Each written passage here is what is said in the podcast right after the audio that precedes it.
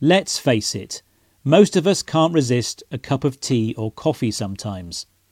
They're a perfect pick me up and comforter.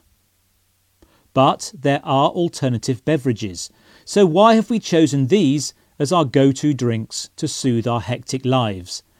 And which one is superior? Let's start with tea. It's the second most consumed drink in the world. For many, especially the British, having a cuppa is a daily ritual. The caffeine contained in it helps wake you up in the morning, and throughout the day will make a brew to distract us from our work or to be sociable. And according to some scientists, habitual tea consumption can have some health benefits.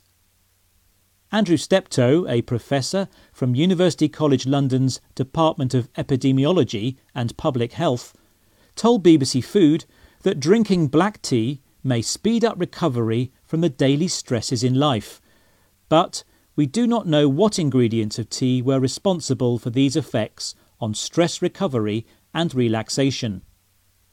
Coffee is tea's trendier rival. Its popularity has grown over the years, and this is reflected in the number of coffee shops we see around, places to hang out, do business, or catch up with friends. Coffee can taste great and can be served in many ways, but it's sometimes how you have it that can be seen as a status symbol or the preserve of hipsters. Of course, it gives you a strong caffeine hit, roughly double of that contained in tea. However, too much can lead to anxiety.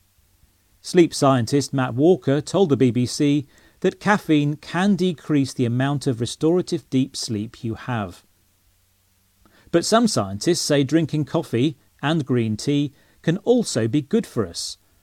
Researchers at Osaka University linked drinking a daily cup of coffee with a lower risk of death among both stroke survivors and healthy people, while drinking seven or more cups of green tea was associated with a lower risk of death among both heart attack and stroke survivors. So, whether we turn to coffee or tea for its taste, its image, or as a lifestyle choice, it could be a lifesaver.